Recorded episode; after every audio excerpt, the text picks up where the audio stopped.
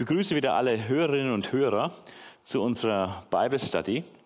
Und ähm, ich dachte, dass es gut wäre, wenn wir jetzt, wir haben zwei Sessions über Jesaja gehabt, wenn wir uns den kleinen Bruder Jesajas vornehmen als nächstes, nämlich den Micha.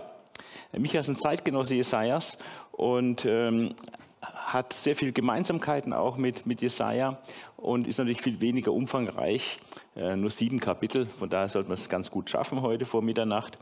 Und, ähm, und dann können wir das ausnutzen, was wir gerade über Jesaja gehört haben, ist noch frisch und dann haben wir dann auch Micha noch dazu und haben da ein bisschen mehr abgerundet, äh, diese Prophetien an der Schwelle vom 8. Äh, zum 7. Jahrhundert.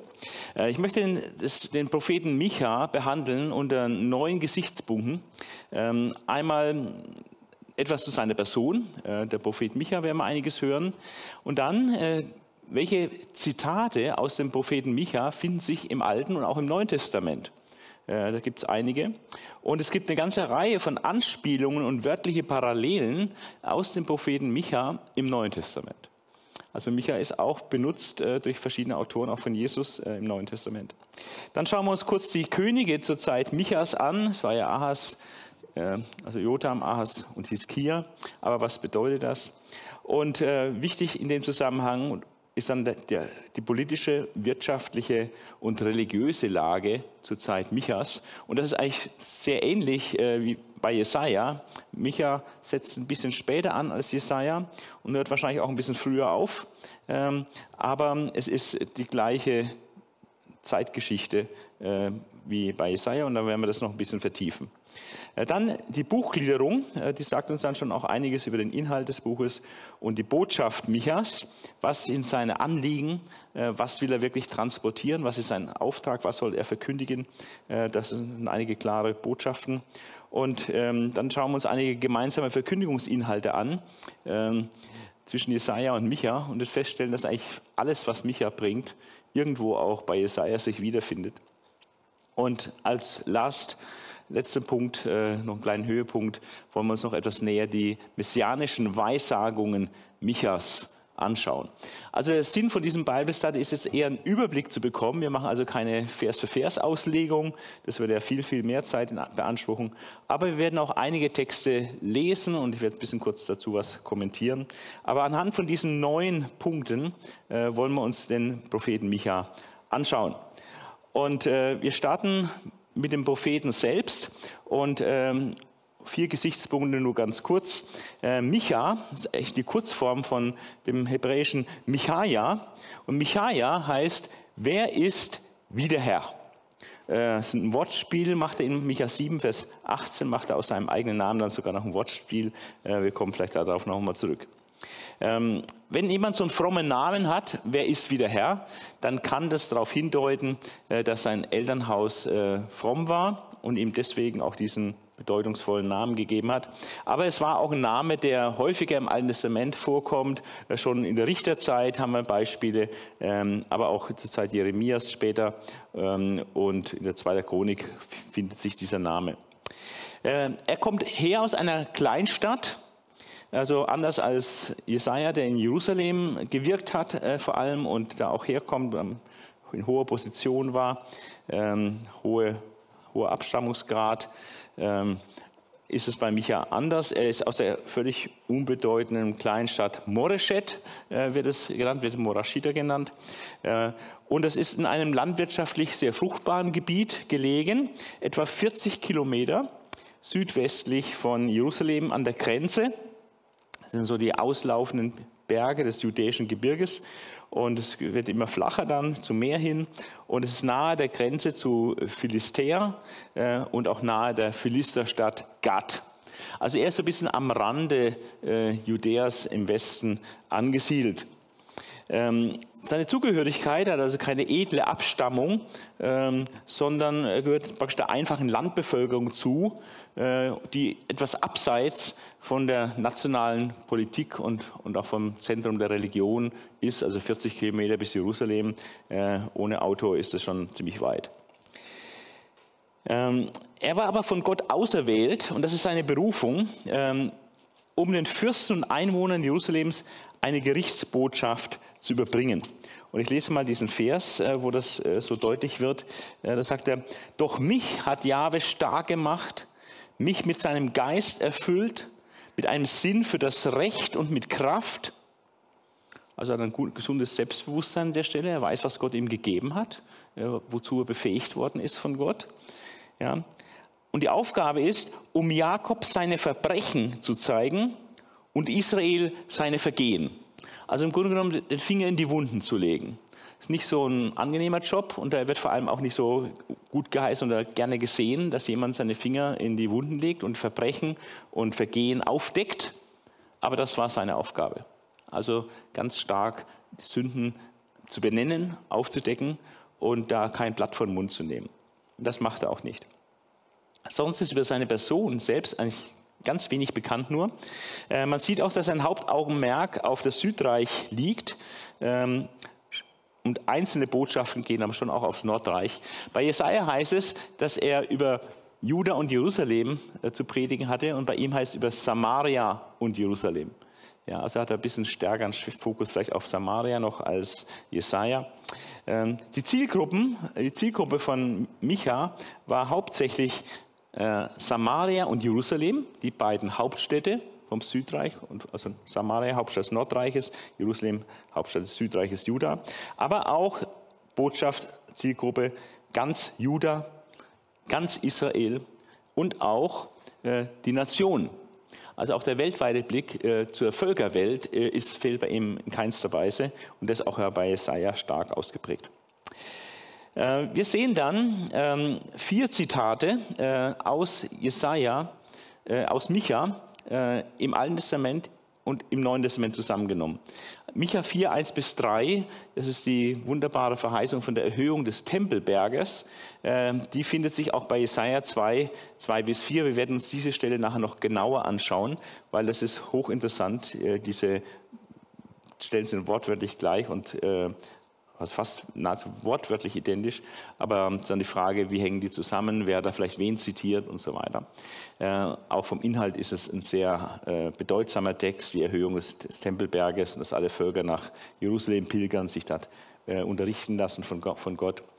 Dann, ähm, das ist äh, Jeremia, man kann sagen, ähm, die Weissagung Michas in Kapitel 3, Vers 12 hat Jeremia das Leben gerettet. Äh, das ist sehr interessant. In Micha 3, äh, Vers 12 hat nämlich äh, der ähm, Prophet Micha eine Hammeraussage gemacht und hat gesagt, darum wird Zion ein Trümmerhaufen, wird umgepflügt wie ein Acker und auf dem Tempelberg wächst Wald und das geschieht wegen euch. Also praktisch die Jerusalem und der Tempel wird platt gemacht. Ja. Und das hat Micha schon verheißen im 8. Jahrhundert. Und als dann Jeremia in Kapitel 26 äh, des Prophetenbuches Jeremia ähm, dann auch äh, unangenehme Weissagung über Jerusalem äh, verlautbarte, ähm, da war äh, die Bevölkerung oder die Leute da äh, sehr aufgebracht und haben ihm das sehr übel genommen. Und da sind auch schon mal Propheten zu Tode gekommen und man hat es auch nicht hören wollen, was Jeremia da sagt und wollte ihn da umbringen. Und dann kam aber äh, einer von den Ältesten standen auf, als, als Jesaja, als, als Jeremia eben sagte, dass äh, Jerusalem hier auch wüst werden wird und äh, die Stadt und ihre Einwohner äh, in die Verbannung geschickt werden und so. Und dann steht einer von den Ältesten auf und sagt, ähm, so ungefähr stoppt, äh, lasst mal denn die Hände von Jeremia weg, denn Micha von Moreshet hat zur Zeit des Königs Hiskia auch von Juda geweissagt und dem ganzen Volk gesagt, so spricht Jahwe, der Allmächtige, Zion wird umgepflügt wie ein Acker, Jerusalem wird zu einem Trümmerhaufen und der Tempelberg zu einem bewaldeten Hügel. Und haben ihn, der König Hiskia und das ganze Volk damals etwa getötet? Nein, haben sie nicht. Also, dann lasst den Jeremia jetzt auch in Ruhe. Also das ist echt interessant, es war ziemlich spitz auf Knopf. Äh, Jeremia war kurz davor, gelüncht zu werden, weil er diese Prophetien gegen Jerusalem losgelassen hat. Und ähm, in Erinnerung an das Wort, Gerichtswort durch Micha in Kapitel 3, Vers 12, äh, wird der Jeremia dann verschont. Aber das sind zwei sehr bedeutsame Zitate im Alten Testament aus dem Propheten Micha. Und auch im Neuen Testament haben wir da äh, durchaus zwei äh, auch wichtige Zitate, vor allem das erste. In Matthäus 2, Vers 6, äh, als der König Herodes, die Schriftgelehrten Pharisäer, fragt, ähm, wo wird denn der Messias geboren? Weil da kamen gerade die, die Weisen aus dem, aus dem Osten äh, und haben gefragt, äh, hier muss doch ein neugeborener König äh, Juden sein. Und dann lässt äh, Herodes fragen, ja, wo wird der Messias denn geboren? Und sagen die, ja, ist klar, der Messias, der wird in Bethlehem geboren, denn äh, so steht es geschrieben im Propheten Micha, ne, äh, Kapitel 5, Vers 1, äh, Bethlehem, Ephrata, der du äh, gering bist unter den äh, der geringste unter den Städten Judas, aus dir soll mir der hervorgehen, der Herrscher über Israel werden soll. Ja, und das ein Ursprung von Anfang, ja, von der Ewigkeit her gewesen ist. Also hier wird dieser diese berühmte messianische Weissagung von Micha 5, Vers 1 zitiert in Matthäus 2, Vers 6 durch die Hohenpriester und Schriftgelehrten vor Herodes. Und Jesus benutzt auch mal ein äh, Wort aus Micha 7, Vers 6. Ähm, Micha 7, Vers 6 äh, im Munde Jesu. Äh, da heißt es, in, denn der Sohn verachtet den Vater, die Tochter widersetzt sich der Mutter und die Schwiegertochter der Schwiegermutter. Der Mann hat seine Feinde im eigenen Haus. Und äh, das wird in Matthäus 10 äh, von Jesus äh, benutzt. Ich lese mal in Matthäus 10, Vers 35 bis 36 muss das heißen. In Matthäus 10, Vers 25, 35 bis 36.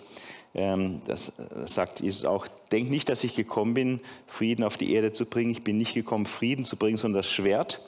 Ich bin gekommen, und dann zitiert er praktisch äh, das, was Micha hier sagt, den Sohn mit seinem Vater zu entzweien, die Tochter mit ihrer Mutter und die Schwiegertochter mit ihrer Schwiegermutter. Die eigenen Angehörigen werden zu Feinden. Ja. Also ähm, hier dieses Prinzip, dass die Ordnung in der Familie durcheinander gerät und Feindschaft entsteht, wo eigentlich normalerweise die engsten persönlichen Beziehungen sein sollten und die liebevollsten persönlichen Beziehungen, äh, das wird auch durch Jesus dann erfüllt weil er eben anders ist zu Streit, äh, auch innerhalb der Familie. Ähm, neben diesen vier direkten Zitaten äh, aus Micha äh, haben wir noch acht oder neun ähm, Anspielungen oder wörtliche Parallelen ähm, zwischen Micha und Texten aus dem Neuen Testament. Also wird praktisch der, die Vorlage von Micha genommen wie so, ein, ja, wie so ein Bergwerk, wo man einfach ein paar Bruchsteine rausholt und das mit einbaut und verwendet. Und wer gute gespitzte Ohren hat, sich sehr gut äh, im Alten Testament auskennt, der hört dann schon raus, aha, dass es von Micha herkommt. Zum Beispiel in Micha 4, Vers 7 sagt Micha, und Jahwe wird über sie herrschen auf dem Berg Zion von nun an bis in Ewigkeit. Und als der Engel der Maria erscheint, sagt er, und er, nicht Jahwe, sondern Jesus, er wird regieren über das Haus Jakobs in Ewigkeit. Alles klingt dann sehr nach, nach Micha. Oder in Micha 4, Vers 9, das, das Bild von der Gebärenden, die Wehen hat, dass sich Wehen ergriffen haben wie eine Gebärenden. Und äh, dieses Bild wird auch von Jesus aufgegriffen, wenn eine Frau gebiert, so hat sie Traurigkeit, also Wehen, Traurigkeit, weil ihre Stunde gekommen ist. Wenn sie aber das Kind geboren hat, denkt sie nicht mehr an die Drangsal. Also Wehen bedeutet für die Frau Traurigkeit, Drangsal, Schmerz. Ja? Und dieses Bild äh, ist auch aus Micha. Ähm, in Micha 4, Vers 10, und sie, also Israel, war schwanger und schrie in Wehen und Schmerzen der Geburt. Also nochmal dieses Bild von der Gebärden, auf Israel jetzt bezogen auch. Und zittere und stöhne, du Tochter Zion, wie eine Gebärende. Also diese Verwendung der gleichen Bilder haben wir hier. Dann Micha 5, Vers 1 haben wir schon gelesen. Und du Bethlehem Ephrata, aus dir soll mir der hervorgehen, der Herrscher über Israel sein wird, ähm, dessen Ursprung von Anfang und von der Ewigkeit her gewesen ist. Das wird er wörtlich zitiert in Kapitel 2, Vers 6. Aber in Kapitel, im Johannesevangelium, Kapitel 7, Vers 42, wird auf diesen Vers auch nochmal eingegangen und jetzt aus dem Munde Jesu. Ja, und ähm, da sagt er, Jesus nämlich in Johannes 4, äh, 7, Vers 42, sagt nicht die Schrift, dass der Christus aus dem Samen Davids kommt und aus dem Dorf Bethlehem, wo David war. Also ganz klar, äh, Jesus bestätigt hier Micha, den Propheten Micha, als heilige Schrift. Sagt nicht die Schrift. Ja. Und es ist die einzige Stelle, aus der hervorgeht, dass Jesus aus dem Dorf Bethlehem, dass der Messias aus dem Dorf Bethlehem geboren werden würde. Ja. Oder die berühmte Stelle in Micha 6, Vers 8, es ist dir gesagt, Mensch, was gut ist und was Jahwe von dir fordert, was anders als Recht tun, Liebe üben und demütig wandeln mit deinem Gott. Also dieser Dreiklang, was Gott eigentlich will, äh, Recht tun, da geht es um Gesetz, Gerechtigkeit, das Rechte tun, Liebe üben und demütig mit seinem Gott wandeln. Und dieser Dreiklang findet sich in etwas leicht abgewandelter Form von der Formulierung, aber sehr ähnlich äh, im Munde Jesu. In Matthäus 23 in seiner äh, Schimpfrede gegen die Schriftgelehrten Pharisäer sagt er, wehe euch, ihr Schriftgelehrten und Pharisäer, dass ihr ja, die Ding verzehntet und, und die Minze und so, Kümmel und alles, dass ihr das alles macht. Das Wichtigere im Gesetz aber vernachlässigt. Und was ist das Wichtigere nach dem Gesetz oder das Wichtige im Gesetz? Was vernachlässigen die Schriftgelehrten Pharisäer? Nämlich das Gericht und das Erbarmen und den Glauben. Also Recht und Gericht oder Urteilsspruch, Justiz, äh, das gehört zusammen. Äh, Liebe üben und Erbarmen ist sehr ähnlich, gehört zusammen. Und demütig mit Gott wandeln oder eben Gott vertrauen, mit ihm gehen, das sind sehr, sehr ähnliche Formulierungen. Ähm, und dieser Dreiklang wird also von Jesus aufgegriffen, der sich da schon bei Micha findet. Oder Micha 6, Vers 15, du wirst sehen, aber nicht ernten. Und Jesus greift das auf und sagt, denn hier ist der Spruch wahr, der eine sät, der andere erntet. Ja, so wie Judah damals eben zwar sät, aber andere fremde Feinde werden ernten. Und hier wird Jesus, diesen Spruch äh, aufgreifen. Und das andere haben wir auch schon ein bisschen gehört, ähm, ist die Frage, ob das ein wörtliches Zitat ist, ähm, aber es kommt auch an mehreren Stellen vor. Und hier versteht man es eher als eine Anspielung, denn der Sohn verachtet den Vater, die Tochter erhebt sich wieder die Mutter, die Schwiegertochter wieder ihre Schwiegermutter, des Menschenfeinde sind seine Hausgenossen. Und das findet sich in Matthäus und in Markus praktisch wortgleich.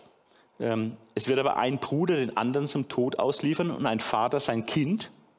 Also diese Spannung zwischen Vater und Kind. Und Kinder werden sich gegen die Eltern heben und werden sie töten helfen. Also der Kontext ist jetzt in Bezug auf Christenverfolgung, aber das Prinzip Vater gegen Kind, Kinder gegen Eltern, ja, das findet sich hier bei Micha 7, Vers 6. Und Lukas hat es auch, aber etwas andere Formulierung und, und du das noch genauer äh, nachahmen, was wir bei Micha finden. Der Vater wird mit dem Sohn entzweit sein und der Sohn mit dem Vater. Die Mutter mit der Tochter und die Tochter mit der Mutter. Die Schwiegermutter mit ihrer Schwiegertochter und die Schwiegertochter mit ihrer Schwiegermutter. Also Lukas macht das hier ganz ausführlich äh, und zeigt diese Spannungen in der Familie, die sich um des Evangeliums willen ergeben werden.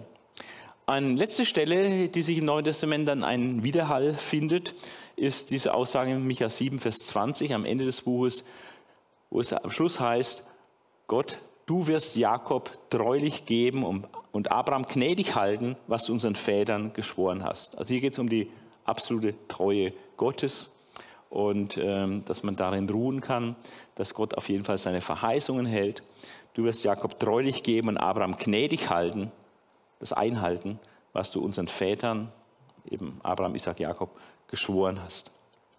Und das wird aufgegriffen einmal im Lukas-Evangelium, äh, es heißt, wie er geredet hat zu unseren Vätern, Abraham und seinem Samen auf ewig. Also, dass Gott treu ist zu dem, was er versprochen hat, den Vätern und Abraham und seinen Nachkommen. Ähm, und zwar um der und in Römer 15, Vers 8 heißt es, um der Wahrhaftigkeit Gottes willen, das muss hier ein bisschen hoch, um der Wahrhaftigkeit Gottes willen, um die Verheißung an die Väter zu bestätigen. Die Wahrhaftigkeit Gottes willen und die Verheißung an die Väter, das ist dieses Motiv, die Verheißung an die Väter, dass Gott das einhält, dass Gott das bestätigt. Also wir sehen, äh, Micha hat da schon einen starken Einfluss, in sieben Kapitel wird man gar nicht vermuten, äh, dass es zwei Zitate davon im Alten Testament gibt, zwei im Neuen Testament und noch neun neue Verse, die, auf die angespielt wird im Neuen Testament. Das ist also schon ein recht, äh, bei der Kürze des Buches, ein recht starker Gebrauch. Wobei natürlich Jesaja wird äh, viel, viel häufiger verwendet im Neuen Testament. Das geht dann in den Bereich von 100 Verwendungen oder mehr. Die Könige zur Zeit äh, Michas äh, wollen wir uns als nächstes kurz anschauen. Da ist äh, Jotam Jotham war ein guter König. Es war eine Zeit noch des Wohlstands, der politischen Stabilität und auch der Größe des Reiches, des Südreiches. Es ist eigentlich nur vergleichbar, die, die Zeit zwischen Usia, dem Vater von Jotham, also Usia und Jotham, diese Ära, äh, beides gläubige Könige, ist eigentlich etwas vergleichbar mit der Ära unter David Salomo, äh, die auch, wo es Israel gut ging, Israel stark war und mächtig angesehen und, und Recht und Gerechtigkeit regierten und politische Stabilität und Größe da war. Und das war unter Jotham noch der Fall, aber es ging schon ein bisschen in die Gegenrichtung. Ähm, und Jotham, äh, das weiß man, hat Regierungszeit gehabt von 751 bis 731 vor Christus, 20 Regierungsjahre. Aber wie es oft so üblich ist, waren diese 20 Regierungsjahre äh, nicht Alleinherrschaft von Jotham, sondern er hat zunächst mit seinem Vater Usia regiert und zwar über zehn Jahre, von, 500, von 751 50 vor Christus bis 739. Usia war zu der Zeit dann auch äh, aussätzig und äh, konnte, war abgesondert wegen des Aussatzes. Er hat sich da versündigt im Tempel und Gott hat ihn mit Aussatz geschlagen. Und so musste sein Sohn praktisch die Regierungsgeschäfte übernehmen. Aber sein Vater Usia hat noch gelebt. Und Jesaja wurde berufen in dem Jahr, als Usia äh, dann starb äh, heißt praktisch dann 739, 740 äh, vor Christus, äh, da ist Jesaja berufen worden. Und wir wissen nicht genau, äh, in welchem Regierungsjahr Jotams der Micha berufen worden ist, aber wahrscheinlich hat Usia da schon nicht mehr gelebt, sonst wäre er vielleicht auch als König genannt worden, aber er wird nicht genannt. Von daher ist wahrscheinlich Micha ein paar Jahre kurz nach Jesaja dann gekommen. Die Alleinregentschaft von Jotham waren dann nur fünf Jahre rund oder vier, fünf Jahre von 739 bis 35 vor Christus. Und dann, ähm, und das ergibt dann seine offizielle Regierungszeit, 16 Jahre offizielle Regierungszeit. Und dann hat er nämlich die Herrschaft eigentlich seinem Sohn Ahas äh, übergeben, äh, war zwar noch mit Mitkönig, aber Ahas, der jüngere Sohn, hat dann hat dann schon die Hauptgeschäfte gemacht. Und es war auch eine sehr schwierige Lage da. Und da hat Ahas äh, die Geschäfte schon geführt, ähm, zur Zeit dann auch vom syrisch-ephraimidischen Krieg. Ähm, unter Ahas gab es dann diesen totalen Niedergang, äh, vor allem veranlasst auch durch den syrisch-ephraimidischen Krieg, dass das Nordreich gemeinsame Sache mit Syrien gemacht hat gegen das Südreich Juda um sie in eine anti-assyrische Allianz zu zwingen. Ähm, und ähm, Ahas in seiner Not hat aber nicht Gott vertraut, der gesagt hat, ich helfe dir schon, es wird nicht so passieren, äh, mach dir keine Sorgen. Ähm, aber er hat dann auf eigene Hilfe gehofft und äh, hat sich dann mit Assyrien verbunden und hat sich dem assyrischen Volk, also dem assyrischen König unterworfen. Ähm, in dieser Zeit äh, geschah auch dann der Untergang des Nordreiches durch die assyrische Großmacht. Und äh, Juda war dann die ganze Zeit unter Ahas dann abhängig von Assyrien. Und das Schlimme war dann, dass Ahas einen ganz extremen, ausschweifenden Götzendienst äh, installiert hat, ähm, was immer schlimmer wurde. Und am Schluss wurde der Tempel sogar zugeschlossen. Ja.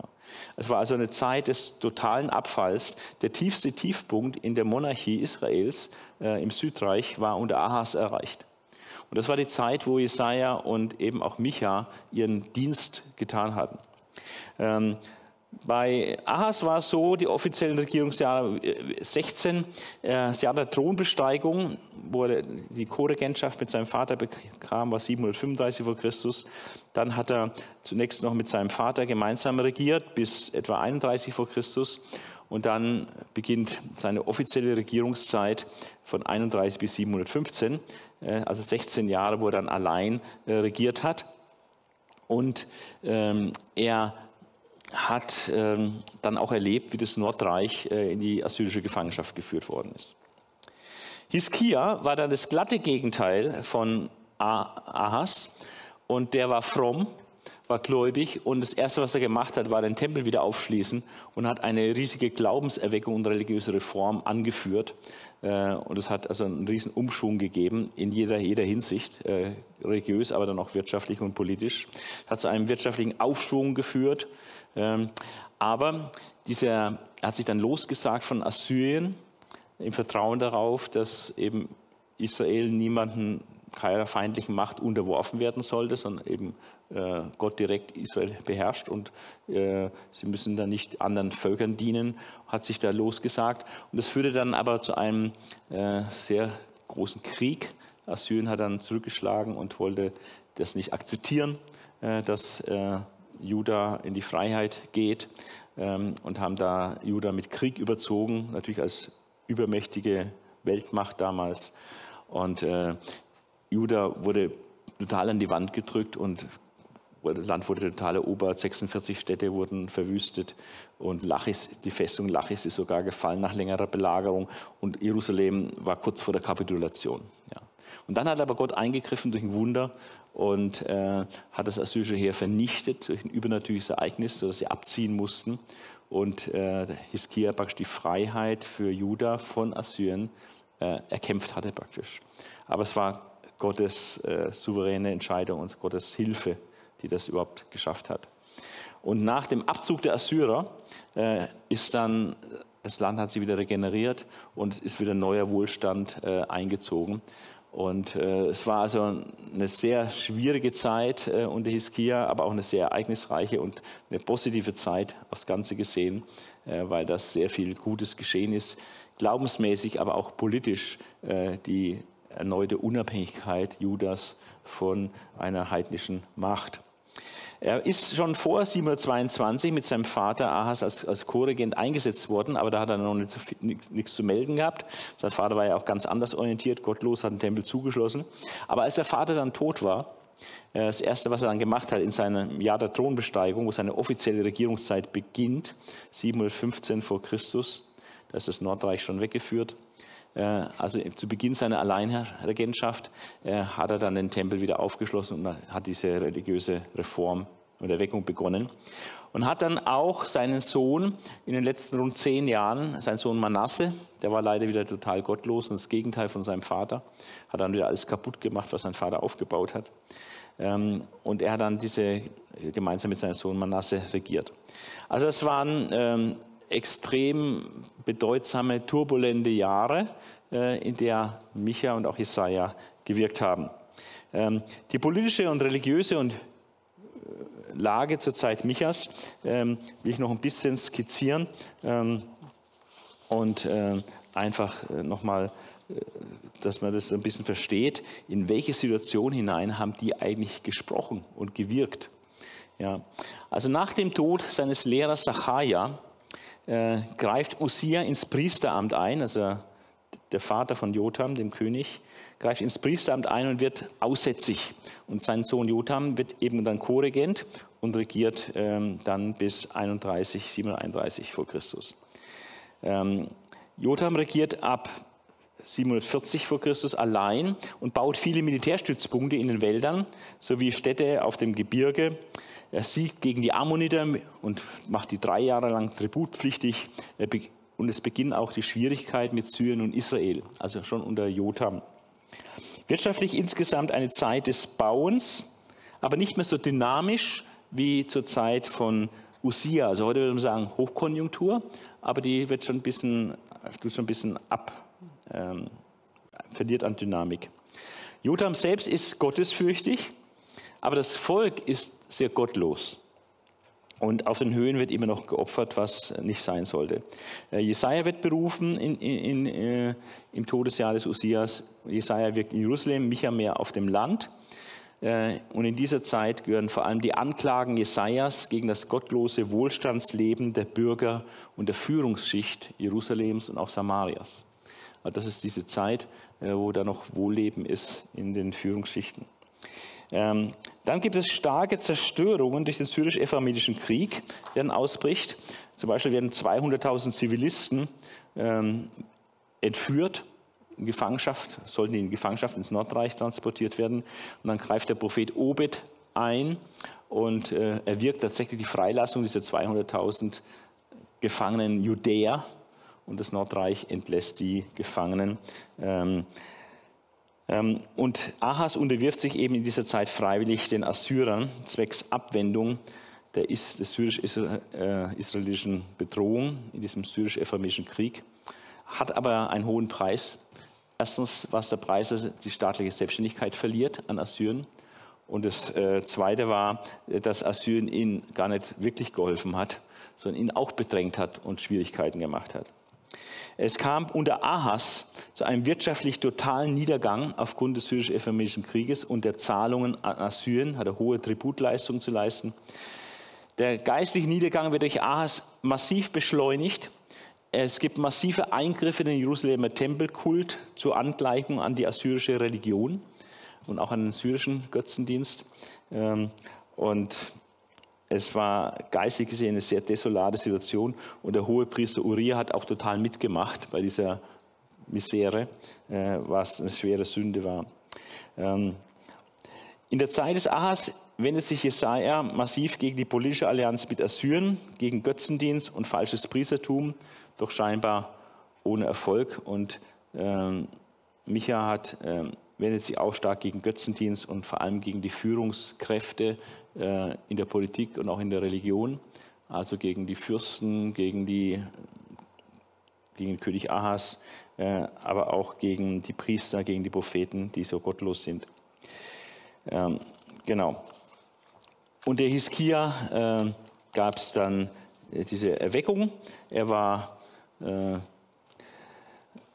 sehr guter gläubiger König. Das heißt in der Schrift, dass niemand Gott so bedingungslos vertraut hat, weder vor ihm noch nach ihm, wie Hiskia. Also er war ein, ein Glaubensheld, sondersgleichen, hat ein unbändiges Vertrauen auf Gott gehabt, was Gott auch lohnt. Politisch fährt er einen freiheitlichen, nationalistischen Kurs, rebelliert gegen Assyrien, hat auch Erfolg damit, trotz schweren innen- und außenpolitischer Belastungsproben, die das alles mit sich bringt. Ähm, wirtschaftlich zunächst eine Zeit des Wohlstandes, dann ging es aber wirtschaftlich bergab durch den Assyrischen Krieg und dann ging es, nachdem die Assyrer von Gott vernichtet wurden, äh, ging es wirtschaftlich wieder bergauf. Geistlich gab es eine große Erweckung unter Hiskia, aber die war wahrscheinlich auch nicht so tiefgreifend, äh, denn schon in der nächsten Generation unter seinem Sohn Manasse ist alles das komplette Gegenteil äh, zurückgefallen. Hiskia hat die Höhenheiligtümer entfernt, hat die gesamtisraelische Passafeier wieder eingeführt und den Götzendienst ausgerottet. Wenn man mal schaut, ähm, wie es in der Zeit in, im Nordreich aussah, was, was da passiert ist, weil der Micha äh, nicht nur im Südreich weissagte, sondern auch äh, im Blick auf das Nordreich weissagte, ähm, dann kann man sagen, dass in, der, in dem Jahr, wo, äh, in der Zeit, wo Micha berufen wurde, da gab es eine Zeit große Verwirrung und Unordnung in Israel, also im Nordreich. Da gab es Kämpfe um die Nachfolge des großen Jerobeams. Äh, Jerobeam II. war der mächtige König des Nordreiches. Und als er starb, gab es große äh, politische Probleme, äh, wer ihn da beerbt. Ähm, dessen Sohn Sacharja wird von dem General Salum ermordet. Äh, der seinerseits einen Monat später von Menachem ermordet wurde. Also gab es einen Mord und Totschlag äh, auf der Regierungsebene. Menachem wird König in Samaria durch Mord an Salom, aber er war nicht allgemein akzeptiert. Dann gab es einen Gegenkönig, den Bekach. Es gab äh, Jahre der innenpolitischen Wirren und eine latente außenpolitische Bedrohung, eben durch Assyrien, führt zu wirtschaftlichen Niedergang und gleich, gleichzeitig geistlicher Niedergang und wachsende Sittenlosigkeit. Also Nordreich ist richtig in jeder Hinsicht bergab gegangen. Bekach in Samaria wird dann König nach dem Tod seines Vaters Menachem. Und ähm, während, also Bekachja wird König, beerbt Menachem, aber es gibt parallel dazu immer noch Bekach als Gegenkönig. Also gab es eine ganze Zeit von mehreren Jahren, wo es zwei Könige im Nordreich gab. Also das Reich war gespalten, auf zwei Könige verteilt. Aber dann wird Bekach ermordet und Bekachja wird dann allein Herrscher. Das war etwa die Zeit, wo dann Jesaja berufen wurde. Bekach schließt dann mit Rezin von Damaskus eine Allianz gegen Assyrien. Das war dann der Auslöser letztlich auch für den syrisch-ephraimitischen Krieg, ähm, weil Juda dem Bund gegen Assyrien nicht beitreten wollte, haben sie gesagt, okay, wenn du nicht willig bist, dann gebrauchen wir halt Gewalt und haben den Krieg vom Zaun gebrochen, äh, um den König Ahas abzusetzen und einen Marionettenkönig ihrer Wahl da einzusetzen, äh, um eine, eine Achse zu haben, Syrien, Nordreich, Südreich, Ägypten, als Gegengewicht zu dieser sehr aggressiven imperialistischen Macht Assyrien im Norden. Durch den Assyrien-Einfall wird der syrisch-ephraimitische Krieg beendet. Sie müssen abziehen, weil sie selber angegriffen werden in ihren Hauptstädten. Israel verliert seine Nordprovinzen an Assyrien, weitgehender Verlust der staatlichen Selbstständigkeit an Assyrien und eine katastrophale wirtschaftliche Lage durch hohen Verlust an Menschen, durch Krieg, Deportation, aber auch an Werten, Vermögen. Der Krieg fordert Tributzahlungen an Assyrien und das Land blutet aus, wird immer schwächer. Danach wird Bekach auch ermordet. Hosea wird von Assur eingesetzt. Hosea fällt nach dem Tod von Tiglat-Pileser von Assyrien ab, versucht auch den Weg der Unabhängigkeit zu gehen. Aber der wirtschaftliche Niedergang setzt sich fort, ebenso die Gottlosigkeit und Sittenlosigkeit. Und als Gegenzug, als Racheakt der Assyrer, weil er der Hosea abgefallen ist, äh, wird dann Samaria belagert durch die Assyrer. Die Belagerung beginnt 725 vor Christus und zwei Jahre später, zweieinhalb Jahre später wird Samaria auch erobert, es fällt und das Nordreich wird zerstört und die Bevölkerung wird äh, weitgehend nach Assyrien ähm, deportiert und die zehn Stämme verschwinden auf der Landkarte.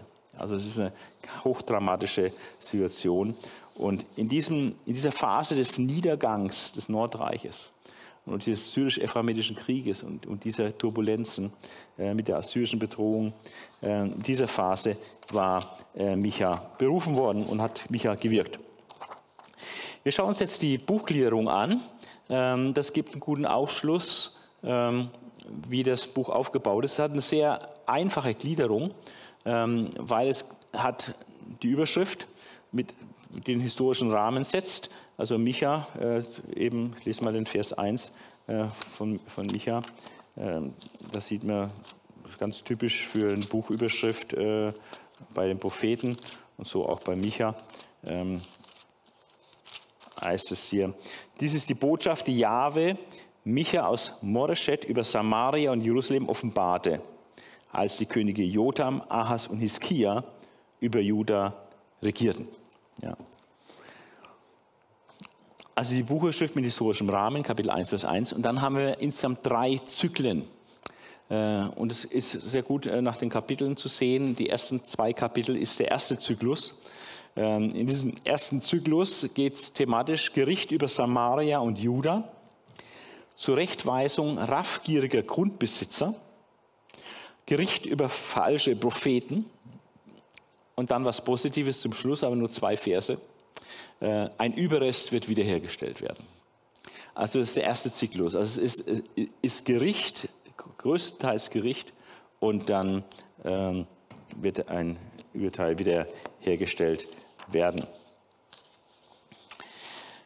Der zweite Zyklus ähm, kann man überschreiben mit Erniedrigung und Erhöhung. Ist eigentlich auch Gericht und Wiederherstellung, aber mal ein bisschen unter einer anderen Perspektive. Es geht, dass Israel auch und die Hohen erniedrigt werden und dass Gott am Ende dann aber auch wieder erhöht. Gott erniedrigt und Gott erhöht. Das wird hier im zweiten Zyklus deutlich. Wir finden eine Anklage gegenwärtiger Führer und falscher Propheten. Also das Führungspersonal, äh, sowohl in Samarien, im Nordreich als auch im Südreich, wird massiv angeklagt. Da läuft unglaublich viel schief. Äh, auf dieser Führungsebene. Man sagt ja auch, der Fisch stinkt vom Kopf her. Und wenn eine Nation so einen Bach runtergeht, dann hat es damit zu tun, dass der Fisch eben vom Kopf her stinkt und dass die gegenwärtige Führer und Leiterschaft einfach massiv versagt. Ja. Also deswegen Anklage gegenwärtige Führer und falsche Propheten. Wir uns dann mal einige Verse auch anlesen und sehen, was da für schlimme Dinge waren. Dann äh, diese enorme Aussage, dass Zion Jerusalem dem Erdboden gleich gemacht werden wird. Das war der Vers, der dann später Jeremia das Leben gerettet hat. Ähm, aber auch die Verheißung, dass Zion wiederhergestellt und erhöht werden soll. Also der positive Ausblick ist im zweiten Zyklus wesentlich länger und intensiver. Äh, Im ersten Zyklus wird es nur am Ende kurz angedeutet mit zwei Versen, aber jetzt ist äh, viel ausführlicher wird das erwähnt, Zion soll wiederhergestellt und erhöht werden.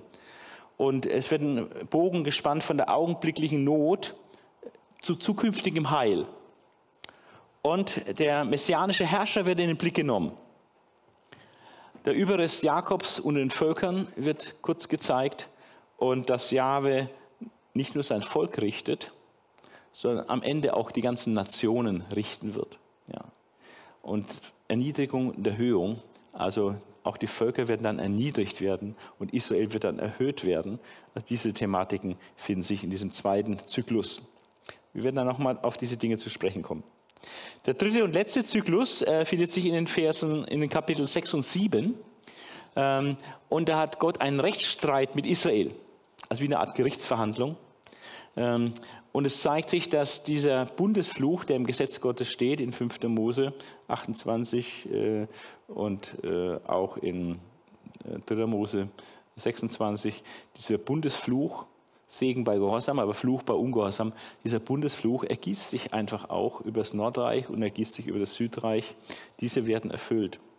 Ähm, und äh, Micha sitzt da und klagt und sieht sein gebeuteltes, zerbrochenes, aber auch moralisch verkommenes, verdorbenes Volk und beklagt das.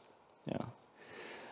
Aber die Klage über die Zerbrochenheit und Verdorbenheit des Volkes ist nicht das letzte, sondern das Buch schließt mit einem triumphalen Siegeslied, äh, wo er einfach in die Zukunft schaut, was Gott in der Zukunft doch noch alles Gutes an Israel tun wird und an Wiederherstellung.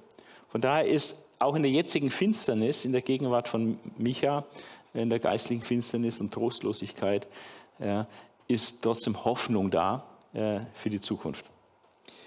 Die Botschaft Michas kann man wie folgt zusammenfassen.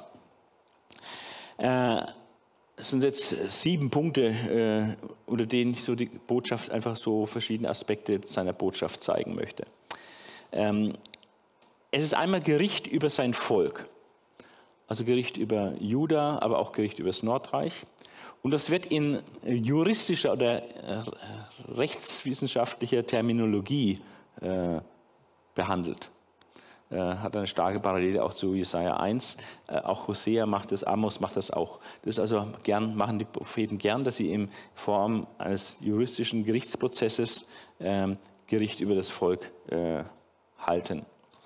Dann ähm, jeder Anklagezyklus, das sind ja diese drei Zyklen, äh, beginnt äh, formal mit einem Hören, hört.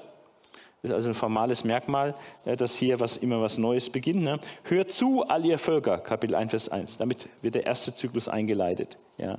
Dann äh, in Kapitel 3, ich sagte, hört doch, ihr Häupter Jakobs, ihr Mächtigen von Israel. Der zweite Zyklus wird dadurch eingeleitet. Und der dritte Zyklus wird eingeleitet, hört doch, was Jahwe sagt.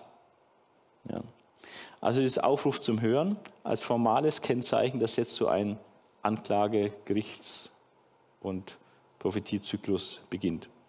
Wir haben, was eine Besonderheit ist bei Micha, wir haben, äh, ja nicht nur bei Micha, findet sich auch bei dem einen oder anderen Propheten sehr stark, aber wir haben unglaublich viele geografische Angaben.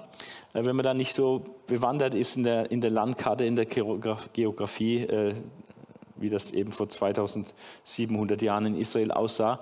Und das sind ja die wenigsten von uns, dass wir das äh, wissen, wo diese Ortschaften sind.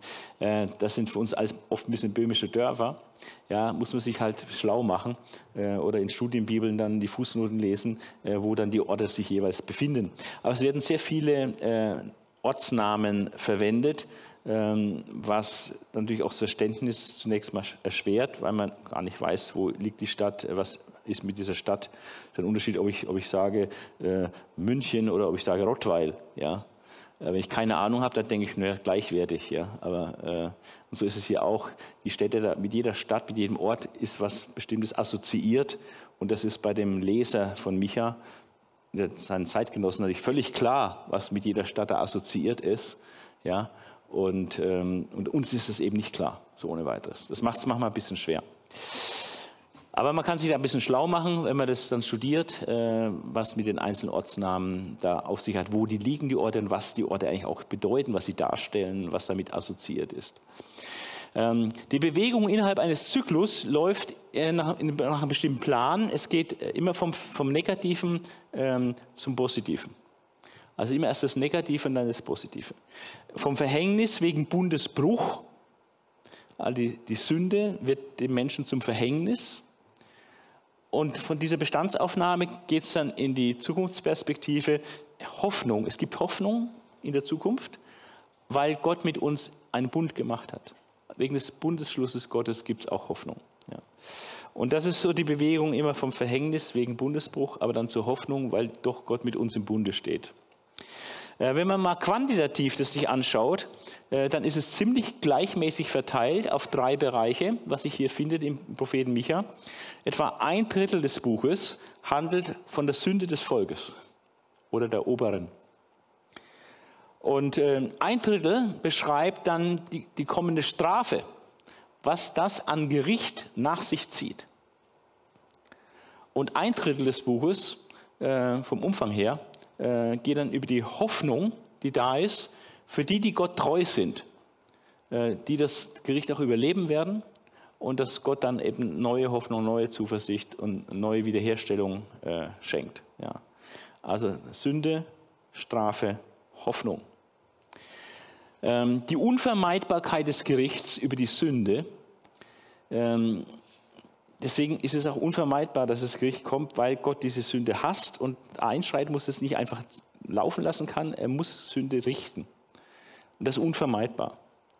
Also Unvermeidbarkeit des Gerichts über die Sünde trifft auf einen anderen Wesensaspekt Gottes, nämlich, dass Gott sich unwandelbar verpflichtet hat, seine Bundesverheißungen einzuhalten und treu zu dem zu stehen, was er versprochen hat.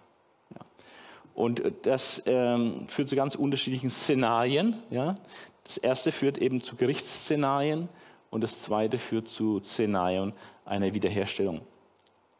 Und äh, so sehen wir, so offenbart sich Gott praktisch auch in der Geschichte Israels, äh, wo er zwei ganz grundlegende Wesensaspekte von sich offenbart. Einmal, Gott ist sehr konsequent.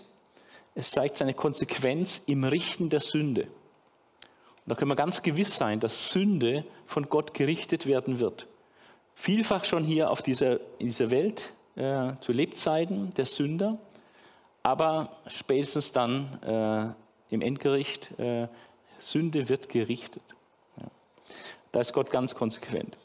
Ähm, aber genauso konsequent ist Gott und unbeugsam ähm, gegenüber seinen Bundesverpflichtungen, was er versprochen hat was er auch an positiven Verheißungen gegeben hat, da steht er hundertprozentig dazu. Und da kann auch die Sünde des Volkes das nicht kaputt machen, was Gott versprochen hat. Das ist unglaublich ermutigend. Ähm, dass also, wie es auch im Neuen Testament heißt, dass unsere Untreue seine Treue nicht aufhebt. Sind wir, sind wir untreu, so bleibt er doch treu, denn er kann sich selbst nicht verleugnen. Seine Wesensart treu zu sein. Also das ist auch, auch im Neuen Testament von daher sehr relevant. Äh, wenn wir uns die gemeinsamen Verkündigungsinhalte anschauen, äh, sind wir schon sechsten oder siebten Punkt, gemein, sechsten Punkt, gemeinsame Verkündigungsinhalte zwischen Micha und Jesaja, da stellen wir eigentlich fest, dass eigentlich fast alles bei Micha, äh, also ist kaum ein Vers, der da ausgespart ist, findet auch sein Pendant bei Jesaja. Und ich habe mich ja viele, viele Jahre mit Jesaja beschäftigt, weil ich das 30 Jahre schon unterrichte ähm, und kenne also Jesaja verhältnismäßig gut. Mit Micha habe ich, Micha hab ich nie unterrichtet. Ja. Also ich habe jetzt für diese Session hier äh, mich mal mit Micha näher befasst. Ja, also jetzt auch zum Weitergeben von Informationen. Ähm, also Micha kenne ich nicht so gut, aber weil ich Jesaja so gut kenne, äh, merke ich dauernd, wenn ich Micha lese, äh, da ist die Parallele zu Jesaja, da ist die Parallele zu Jesaja. Und nicht nur von den Themen her, sondern auch in Formulierungen hinein, in, in Bilder, äh, in die Sprache hinein. Ähm, aber das würde viele Stunden dauern, das genauer herauszuarbeiten. Aber äh, das ist auf jeden Fall eine gute Fährte, äh, zu sehen, diese starken Parallelen zwischen Micha und Jesaja. Es sind eben auch Zeitgenossen und deswegen auch der Titel für diese Session, äh, Micha, der in Anführungszeichen kleine Bruder Jesajas. Also weil sie so unheimlich äh, verwandt sind, auch von ihren Botschaften her. Ähm, ich gehe das mal durch und jetzt werden wir auch einige Texte mal ein bisschen äh, lesen, äh, um ein Gespür dafür zu bekommen, äh, wie, was Micha so gepredigt hat. Ja. Ähm, zur Zeit der Könige Jotam, As und Hiskia, bei Jesaja kommt noch Usia hinzu, wobei er erst im Todesjahr Usias berufen wurde. Also es überlappt sich total, Jotam, As und Hiskia in beiden, beiden Propheten. Dann Gericht über Samaria und Juda. Haben wir, äh, so startet das Buch Micha in Vers 2 bis 16.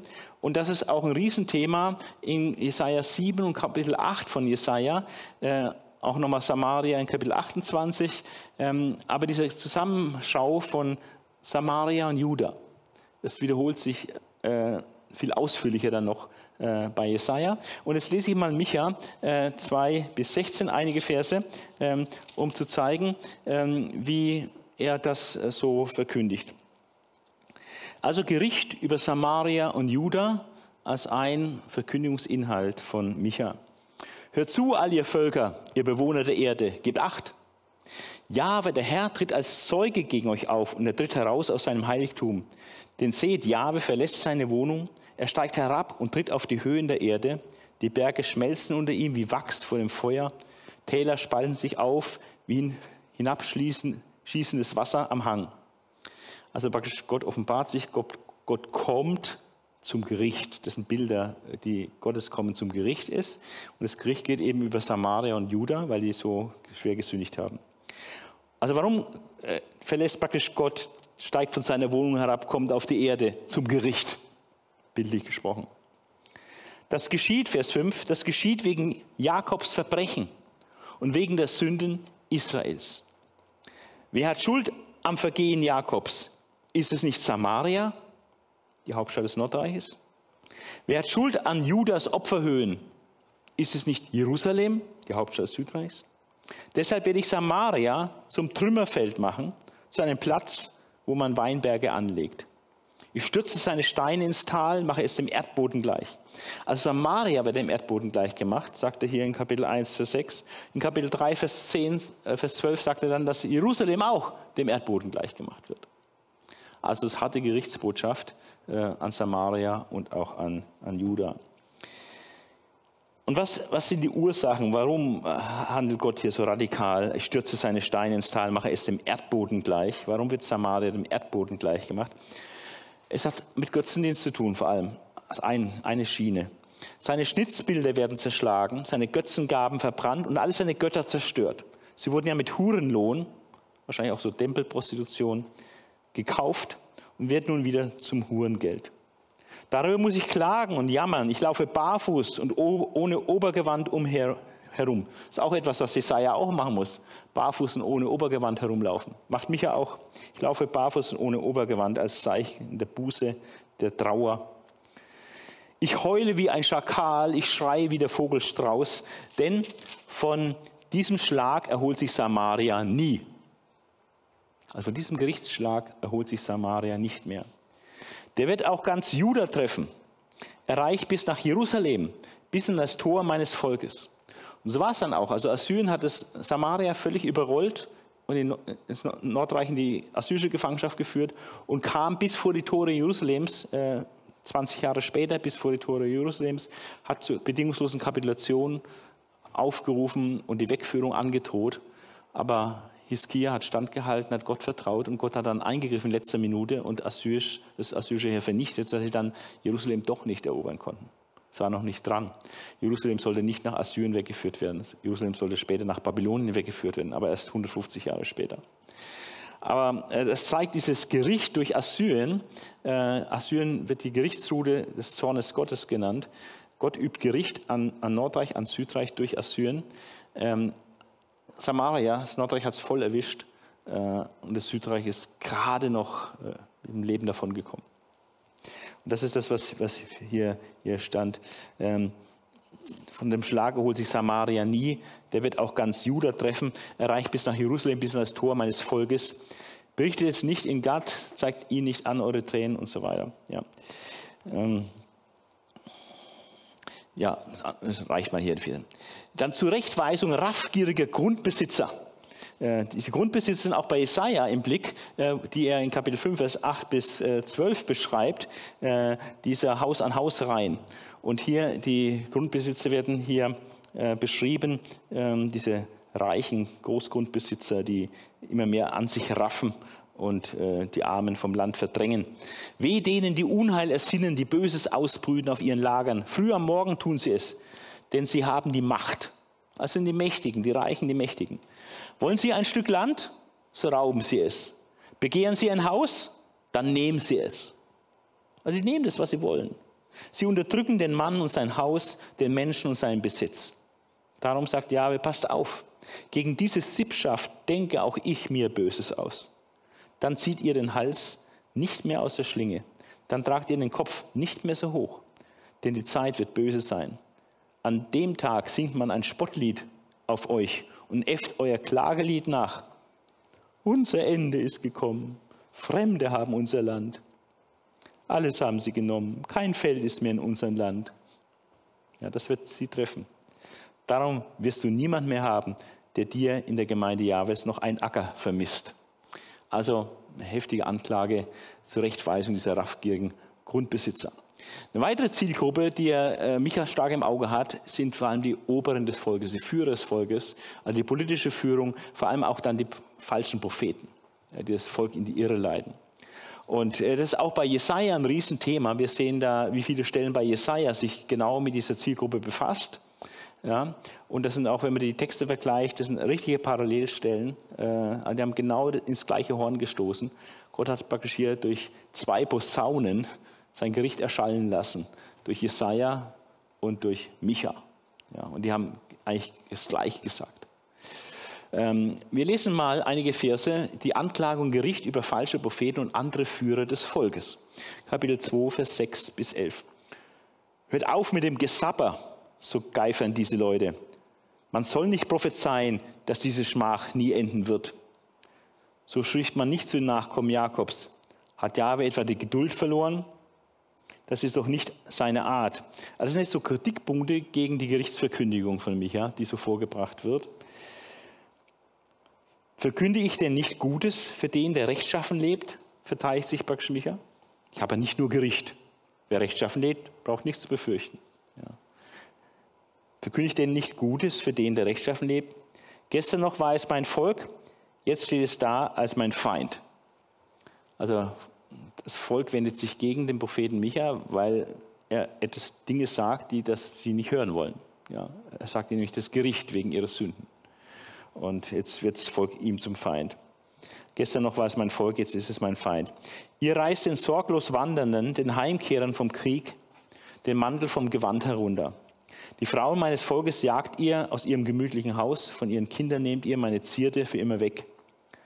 Macht euch fort und geht, also sie werden praktisch vertrieben. Hier habt ihr keine Ruhe mehr. Und Micha nennt das, weil ihr das Land besudelt, kommt das Verderben, schlimmes Verderben. Also das Land wird besudelt. In Kapitel 3, 1 bis 11 äh, wird es noch deutlicher mit den Zielgruppen der Propheten. Ich sagte, hört doch ihr Häupter Jakobs, ihr Mächtigen von Israel. Müsstet ihr das Recht nicht kennen, die ihr das Gute hasst und das Böse liebt?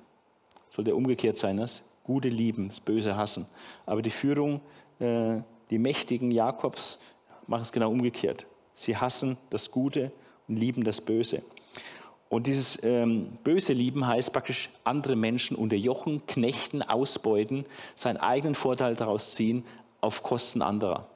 Das ist das Böse, was sie lieben. Und das wird jetzt hier auch äh, beim, beim Namen genannt. Ihr zieht den Leuten die Haut ab. Ihr zerrt ihnen das Fleisch von den Knochen. Also das ist alles bildlich gesprochen. Ne?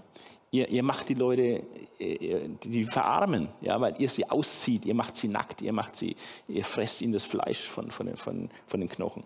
Ihr zerrt ihnen das Fleisch von den Knochen. Ja, ihr fresst das Fleisch meines Volkes, zieht ihnen die Haut ab, zerbrecht ihre Knochen, zerstückelt sie wie Fleisch und werft sie in einen Topf. Dann werdet ihr, dann ihr Jahwe um Hilfe anrufen, doch auch er wird nicht antworten. Er verbirgt sein Gesicht vor euch, denn ihr habt eure Macht missbraucht. Machtmissbrauch. Der große Vorwurf an die Elite des Volkes, die ihre Macht missbrauchen. Es ist alles so aktuell, ähm, weil die Zeit der Mensch sich nicht groß ändert über die Jahrhunderte und es ist immer die Gefahr von Mächtigen, ihre Macht zu missbrauchen, auf Kosten anderer sich zu bereichern. So spricht Jahwe über die Propheten, die mein Volk verführen. Die Propheten, die verführen das Volk jetzt in die falsche Richtung. Haben sie etwas zu beißen verkünden sie Glück und Erfolg. Also ihr, ihre prophetischen Aussagen richten sie nach dem, was sie selber davon kriegen. Kriegen sie Geld, kriegen sie was zu essen, dann machen sie eine gute Weissagung.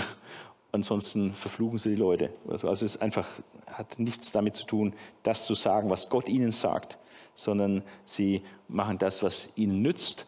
Ähm, haben sie etwas zu beißen, verkündigen sie Glück und Erfolg. Steckt man ihnen nichts ins Maul, und kostenlos weissagen ja ihre Aufgabe, kostenloses Wort weiterzugeben. Steckt man ihnen nichts ins Maul, drohen sie den Untergang an. Ja. Darum wird es Nacht für euch. Also Gott macht, tut ihnen die Offenbarung entziehen. Es wird finster Nacht für dunkel für die Propheten. Sie bekommen keine Offenbarung mehr, weil ähm, sie so umgehen mit ihrer Gabe der Offenbarung. Ja, das so mit Geld machen, so materialistisch mit umgehen. Darum wird es Nacht für euch und ihr bleibt ohne Vision. Es wird finster werden und keine Wahrsagung geben. Die Sonne geht über den Propheten unter und der Tag wird ihnen schwarz. Die Seher werden enttäuscht, die Wahrsager müssen sich schämen. Voll Trauer verhüllen sie den Bart, denn Gottes Antwort bleibt aus. Also was macht Gott? Er entzieht ihnen die Offenbarung. Gott schweigt. Gott redet nicht mehr.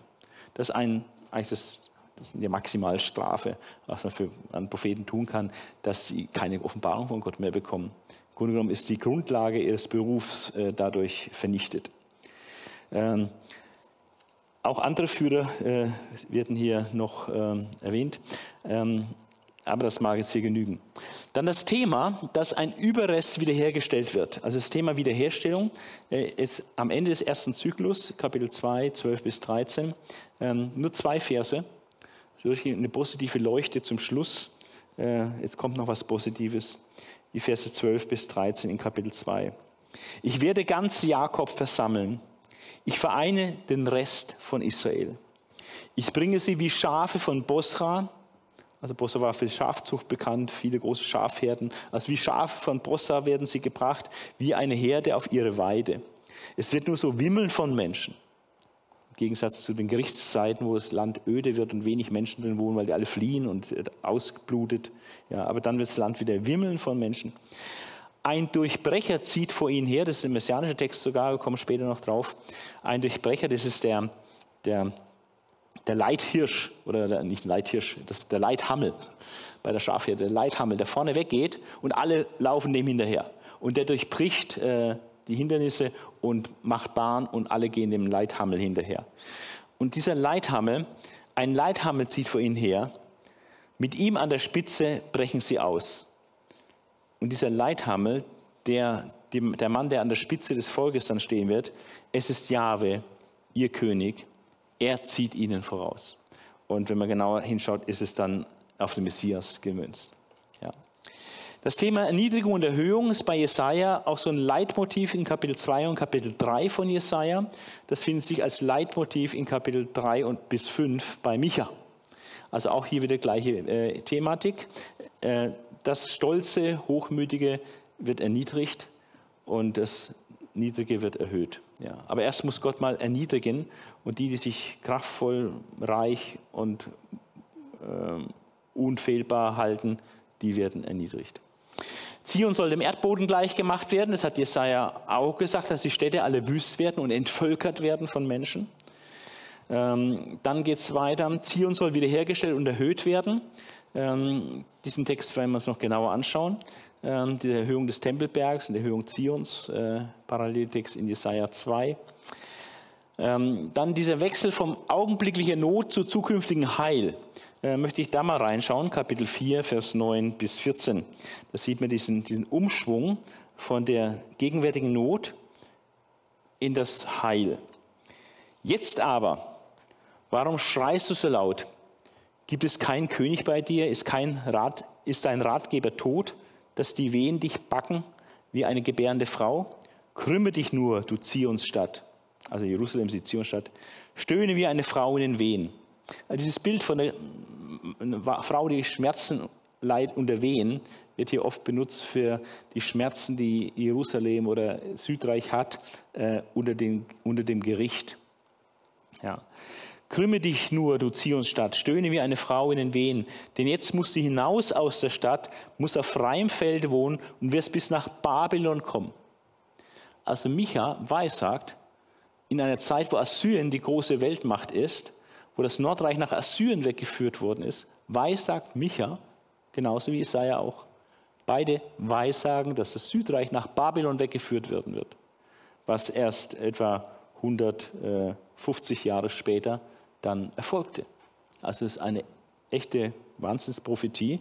150 Jahre, Gott weiß im Voraus, was er tut und er verkündigt, die werden nach Babylon weggeführt werden. Und so geschieht es dann auch äh, 150 Jahre später. Ja.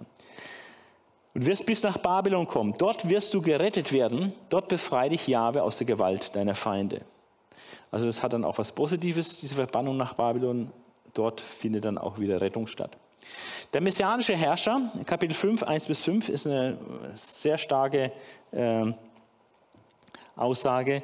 Ähm, wir, ähm, wir, sehen das dann noch bei, ähm, wenn wir die Texte vergleichen, nee, das, nee, bei den messianischen Stellen. Wir kommen auch zu den messianischen Stellen, mache ich es dann später. Dann der Überrest Jakobs und den Heiden ist ein Thema, was sich in beiden findet. Jahwe richtet sein Volk, also erst wird Juda, das Nordreich und das Juda wird gerichtet aber dann werden auch die Völker gerichtet. Das ist also ein Motiv, was sich auch bei Jesaja findet und auch äh, bei Micha. Jahwe richtet sein Volk und die Völker und wieder Gottes Rechtsstreit mit Israel. Äh, in Kapitel 6, 6, 1 bis 6 heißt es, hört doch, was Jahwe sagt, auf, tritt an zum Prozess, also zum Gerichtsprozess. Ja. Die Berge sollen Zeugen sein, die Hügel deine Stimme hören. Auch Berge als Zeugen haben wir auch bei Jesaja. Also Jesaja 1 ist die voll, komplette Parallele zu Micha 6, äh, wo auch praktisch Jesaja einen Gerichtsprozess äh, illustriert, den Gott gegen das Volk Israel hat. Und so ist es auch hier Kapitel 6, 1 bis 8. Ähm, hört ihr Berge den Rechtsstreit Jahwes, ihr uralten Fundamente der Erde. Ja, also Himmel und Erde waren Zeugen beim Bundesschluss am Sinai, waren Zeugen beim Lied des Mose, wo Gott ihnen die Geschichte praktisch vorher geweissagt hat, dass sie abfallen werden und so gerichtet werden. Und jetzt wird das wieder aufgegriffen. Äh, die Zeugen von damals sind auch immer noch da. Äh, Himmel und Erde, Berge, ja, die Fundamente der Erde immer noch da, um zu bezeugen, dass Israel den Bund gebrochen hat.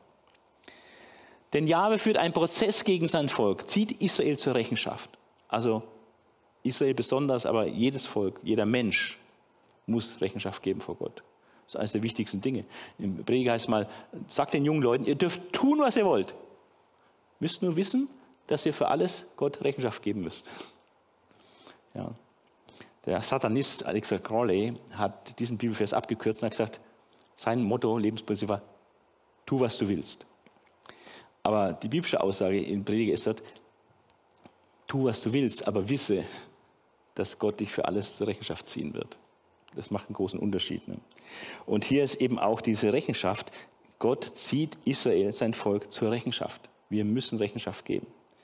Ja. Mein Volk, was habe ich dir getan, sagt Gott. Habe ich zu viel von dir verlangt? Dann, dann sag ruhig gegen mich aus. Also wie so ein fairer Gerichtsvergleich hier. Ja, ich habe dich aus Ägypten befreit. Ich habe dich aus der Sklaverei herausgeführt. Ich habe dir Mose als Führer gegeben, Aaron und Miriam dazu. Denk doch daran, mein Volk, was der Moabiter-König Balak plante, nicht eine Verfluchung. Und was ihm Biliam ben Beor geantwortet hat, nämlich er musste Israel segnen. Das hat alles Gott gemacht. Denk daran, wie du von Schittim nach Gilgal kamst, dann erkennst du die guten Taten Jahwes. Also schau in die Geschichte, schau in deine Biografie und dann siehst du, wie viel Gutes Gott dir getan hat. Ja. Vergiss nicht zu danken dem ewigen Herrn, er hat dir viel Gutes getan. Ja. Und, ähm, und diese Undankbarkeit, das zu vergessen, was Gott einem Gutes getan hat und dann von Gott abzufallen, ist sehr übel. Ja? Doch womit soll ich zu Jahwe kommen?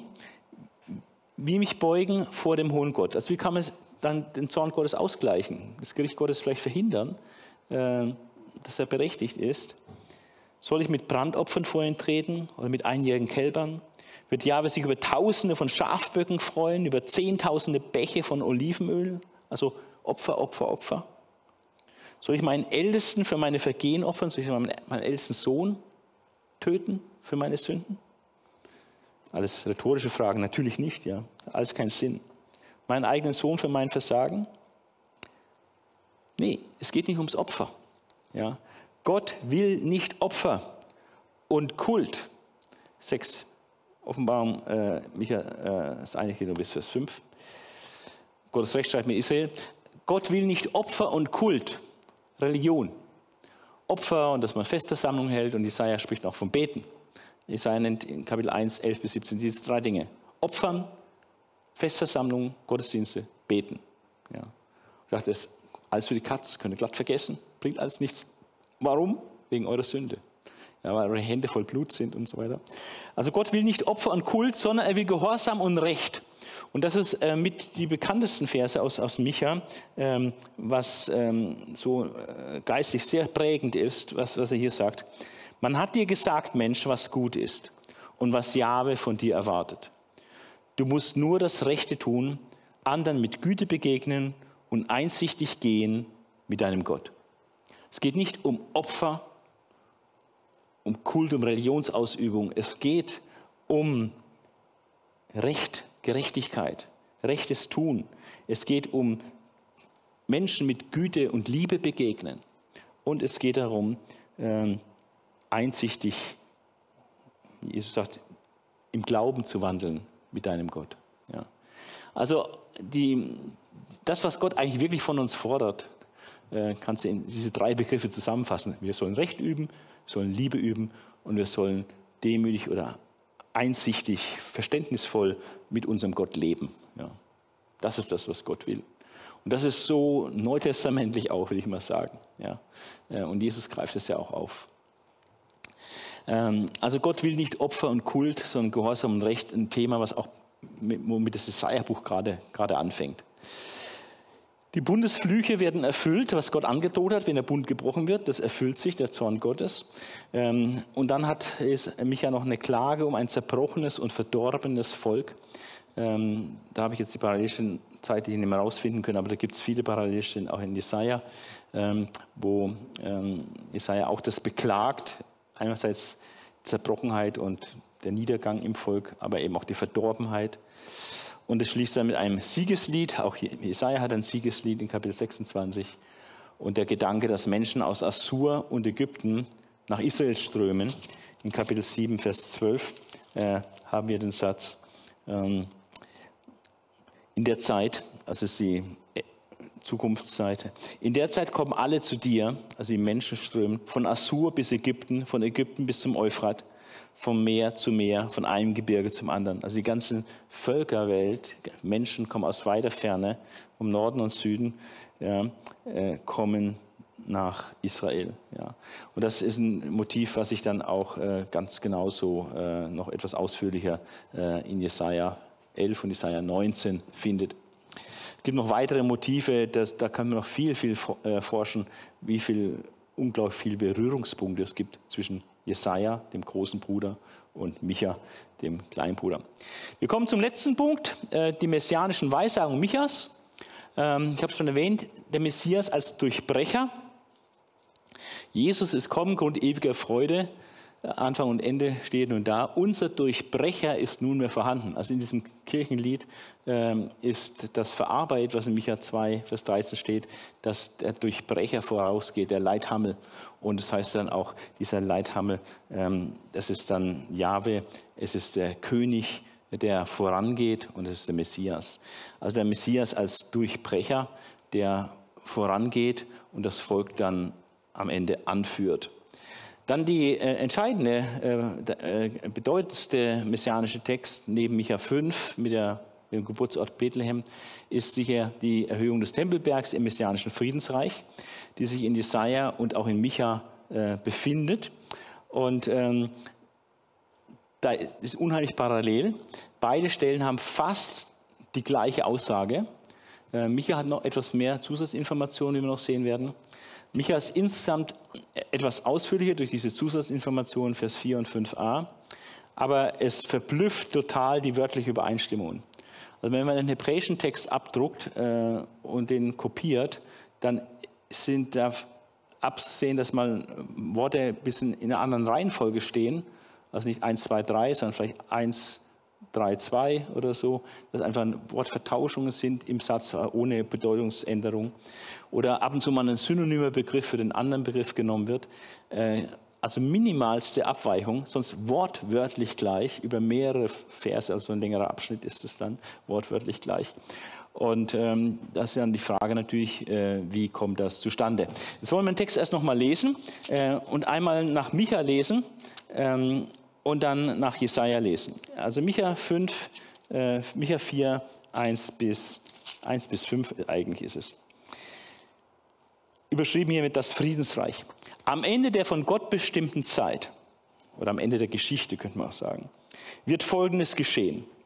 Festgegründet an der Spitze der Berge steht der Berg mit dem Haus Jahwes, erhaben über alle Hügel. Und alle Völker strömen hin zu ihnen. Die Menschen sagen überall, kommt, wir ziehen zum Berg Jahwes, zum Haus, das dem Gott Jakobs gehört. Er soll uns lehren, was recht ist. Was er sagt, wollen wir tun. Also eine wahnsinnige Initiative bei den Völkern, nach Jerusalem zu gehen, um dort die Weisung des Herrn entgegenzunehmen. Er soll uns lehren, was recht ist. Was er sagt, wollen wir tun. Denn von Zion geht die Weisung aus, von Jerusalem das Wort Jahwes. Das ist das Zentrum der Offenbarung, da geht das Wort Gottes aus, von Jerusalem. Er spricht Recht im Streit der Völker. Also könnte sich jetzt mal Putin und Zelensky da in Jerusalem dann einigen. Ja, Streit der Völker würde da geschlichtet und beigelegt äh, und andere Konflikte, die es weltweit gibt. Die Völker würden dort Recht, rechtes Urteil finden und dann wird entschieden, was zu tun ist. Er weist ferne Nationen zurecht. Also hier wird praktisch weltpolitischen Entscheidungen von Jerusalem aus getroffen. Es ist die Zeit des Messias, wo der Messias in Jerusalem regiert über die ganze Welt.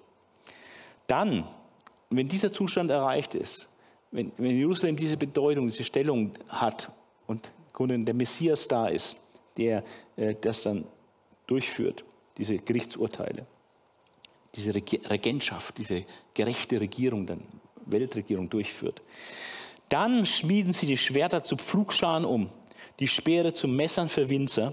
Kein Volk greift mehr das andere an und niemand übt mehr für den Krieg. Aber bei diesem Vers merkt man, dass es noch nie in der Weltgeschichte so da war. Es ist was völliges Neues. Das gab es noch nicht, dass äh, abgerüstet worden ist auf Null, ja, dass kein Krieg mehr geübt wird, dass kein Krieg mehr geführt wird.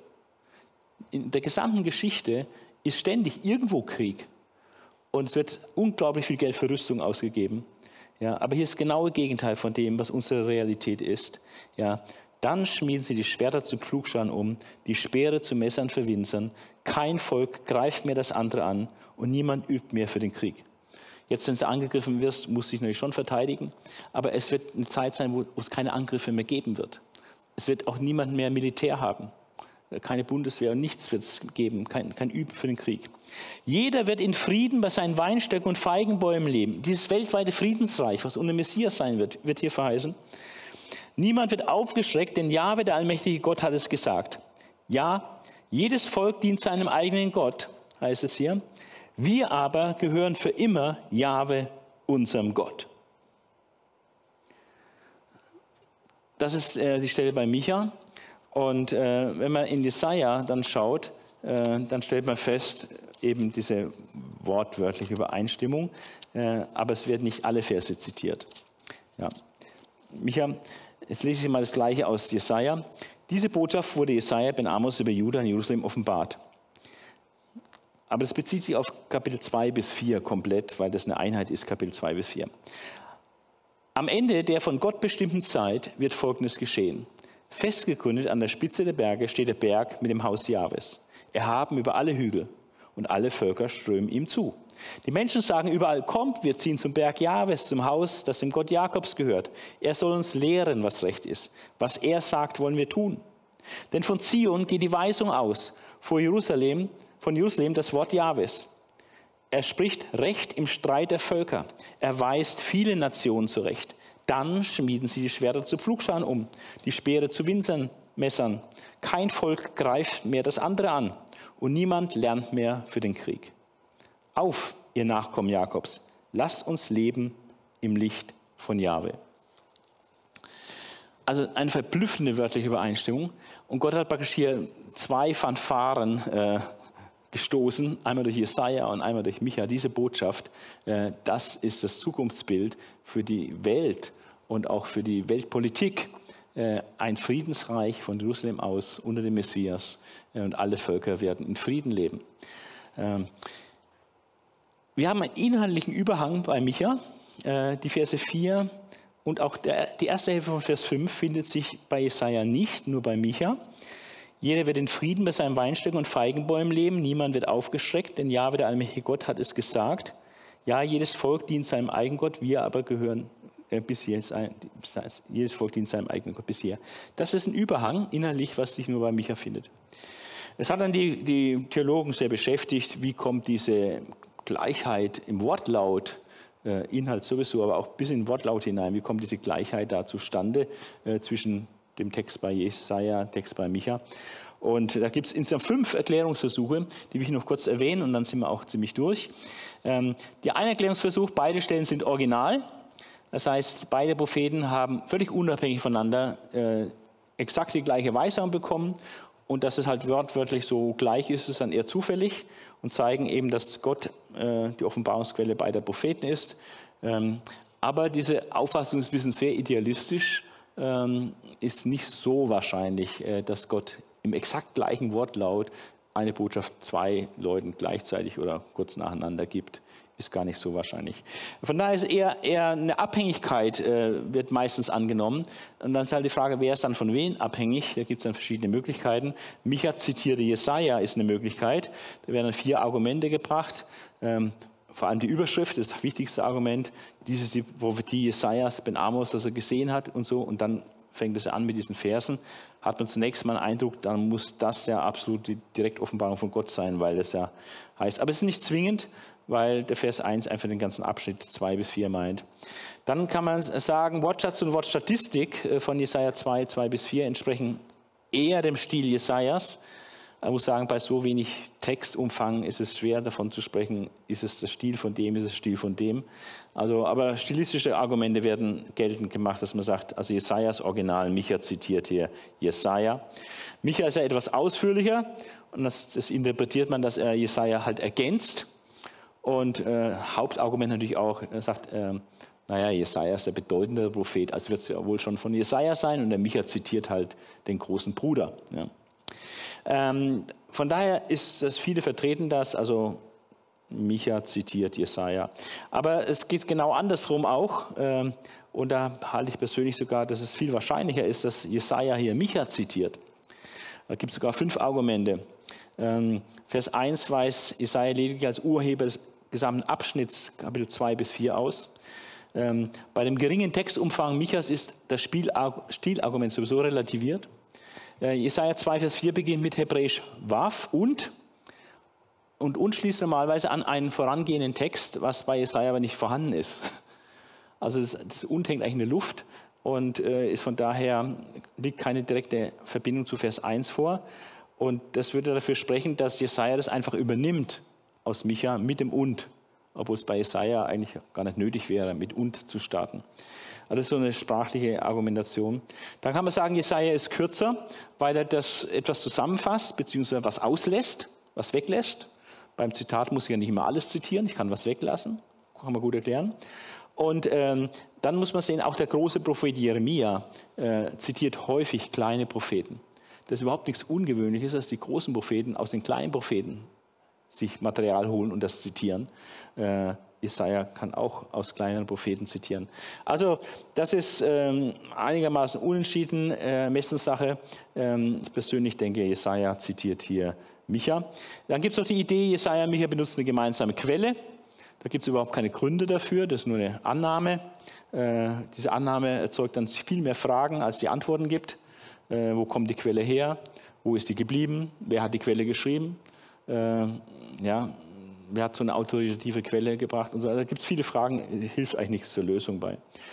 Und was heute meistens gesagt wird seitens der historisch-griechischen Theologie, dass diese Texte den Micha und den Jesaja abgesprochen werden, sagen, die sind gar nicht von Jesaja, die sind gar nicht von Micha. äh, sondern es sind spätere Zusätze von irgendeinen späteren Redaktoren, die dann Jahrhunderte später an dem Buch da weitergearbeitet haben und noch Ergänzungen vorgenommen haben und so. Aber es ist auch alles Theorie. Es gibt keinerlei Handschriftbefunde, Handschriftbeweise für solche Theorien äh, und ist insgesamt auch sehr problematisch. Äh, wer hätte das Recht, äh, an inspirierten Schriften herumzudoktern? Ja. Also äh, die, Theorie, äh, die letzten beiden Theorien sind von historisch-kritischen Voraussetzungen aus und bibeltreue Ausleger gehen also davon aus, dass ähm, aufgrund der wortwörtlichen Ähnlichkeit es sehr wahrscheinlich ist, dass einer den anderen zitiert.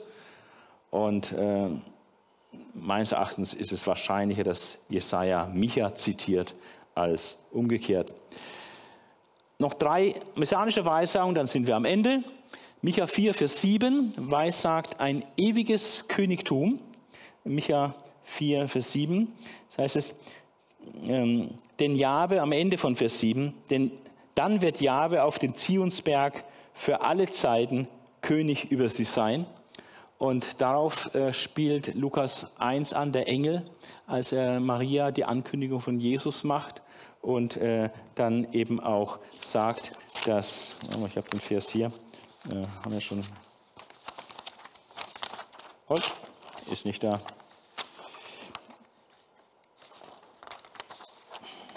Okay, finde ich jetzt gerade nicht. Dann lesen wir es Lukas 1, Vers 31. Lukas 1, Vers 31 bei der Geburtsankündigung gegenüber Maria. Äh, da sagt der Engel den so wichtigen Satz. Ähm, in Vers 33 dann, für immer wird er die Nachkommenschaft Jakobs regieren und seine Herrschaft wird nie mehr zu Ende gehen. Also es entspricht genau der Aussage von Micha 4, Vers 7. Ähm, dann wird Jahwe auf dem Zionsberg für alle Zeiten König über sie sein. Ja. Dann Bethlehem Ephrata als Geburtsort des Messias. Ähm, das ist allgemein bekannt, äh, wird von den Pharisäern Schriftlehrern vor Herodes zitiert. Jesus äh, erwähnt es auch nochmal im Johannesevangelium, dass es ja in der Schrift steht, dass der Messias aus Bethlehem kommt. Das ist bekannt. Aber der, der zweite Teil von Vers 1, Micha 5, der ist weniger bekannt. Der ist aber mindestens genauso bedeutsam, äh, äh, mindestens genauso, im Grunde genommen vielleicht sogar noch fast wichtiger, als dass der, der Ort jetzt Bethlehem ist. Denn da wird etwas ausgesagt, dass dieser Herrscher, der da kommt, der in Bethlehem geboren werden wird, dass der eben mehr ist als ein Mensch. Die Präexistenz des Messias, dass der Messias ähm, nicht nur ein Nachkomme Davids ist, der im Geburtsort von David geboren wird, ähm, in Bethlehem, sondern dass er auch von Gott kommt und Gott sein muss. Er muss Gott sein, denn seine Ausgänge sind von Urzeiten, von Zeiten der Ewigkeit her. Äh, Micha 5, Vers 1 und 2. Ich lese das mal im Zusammenhang, weil man, meistens kennt man nur den ersten Teil. Doch du, Bethlehem in Ephrata, so klein unter den Hauptorten Judas, paar hundert Einwohner nur, aus dir soll der hervorgehen, der mein Herrscher über, der mein Herrscher über Israel werden wird. Sein Ursprung, also der, der da hervorgeht aus Bethlehem, der Herrscher über Israel sein wird, sein Ursprung liegt in der Vorzeit, sein Anfang in der Ewigkeit. Ja. Also das ist die Präexistenz des Messias und das ist ja auch eine Konzeption, die wir im Neuen Testament dann äh, stark haben, vor allem im Johannesevangelium, aber auch an anderen Stellen, Hebräerbrief und so. Aber nur mal stellvertretend im Johannesevangelium äh, beginnt ja das im Prolog auch mit der Präexistenz Jesu. Im Anfang war das Wort, der Logos, Jesus. Der Logos, Jesus, war bei Gott. Ja, das Wort, der Logos, war Gott oder war göttlicher Natur. Ja. Von Anfang an war es bei Gott, alles ist dadurch entstanden, ohne das Wort entstand nichts. Also er ist auch der Schöpfer, der Logos, ja, von, also ist vor der Schöpfung, präexistent vor der Schöpfung. Und dann das Wunderbare, er, das Wort der Logos, wurde Mensch. Ja. Der, der von Urzeiten her war, wurde Mensch. Das ist das größte Wunder, die Inkarnation Jesu, dass Gott Mensch wurde, unter uns wohnt, unter uns lebt, um für unsere Sünden zu sterben, um uns zu erlösen und zu retten. Und wenn er wiederkommt, dann wird er sein Reich aufrichten, in dem Frieden und Gerechtigkeit wohnt. Und das wird auch das Beste sein, was der Welt passieren kann weil dann aller Krieg aufhören wird, alle Hochrüstungen und die sinnlosen Ausgaben in Waffen statt in was Produktives. Es wird aufhören und die Menschen werden nicht mehr Krieg führen und all diese Dinge äh, werden kommen, wenn Jesus wiederkommt. Ja, also äh, der Micha hat auch einiges zu bieten, äh, denke ich, auch wenn er der kleine Bruder äh, von Jesaja ist. Aber er hat auch sehr herausragende messianische Weissagen und auch andere sehr wichtige Botschaften, die auch im Neuen Testament äh, an verschiedenen Stellen klar bestätigt werden. Ja, ich möchte schließen nochmal, indem ich nochmal diesen Kernvers von äh, Micha 6, Vers äh, 8 lese. Man hat dir gesagt, Mensch, was gut ist und was Jahwe von dir erwartet. Du musst nur das Rechte tun, anderen mit Güte begegnen und einsichtig leben oder gehen mit deinem Gott. Das wünsche ich uns allen, dass wir das Rechte tun, dass wir anderen Menschen mit Güte und Liebe begegnen und dass wir einsichtig, verständnisvoll, das heißt im Glauben wandeln und leben, gehen mit unserem Gott.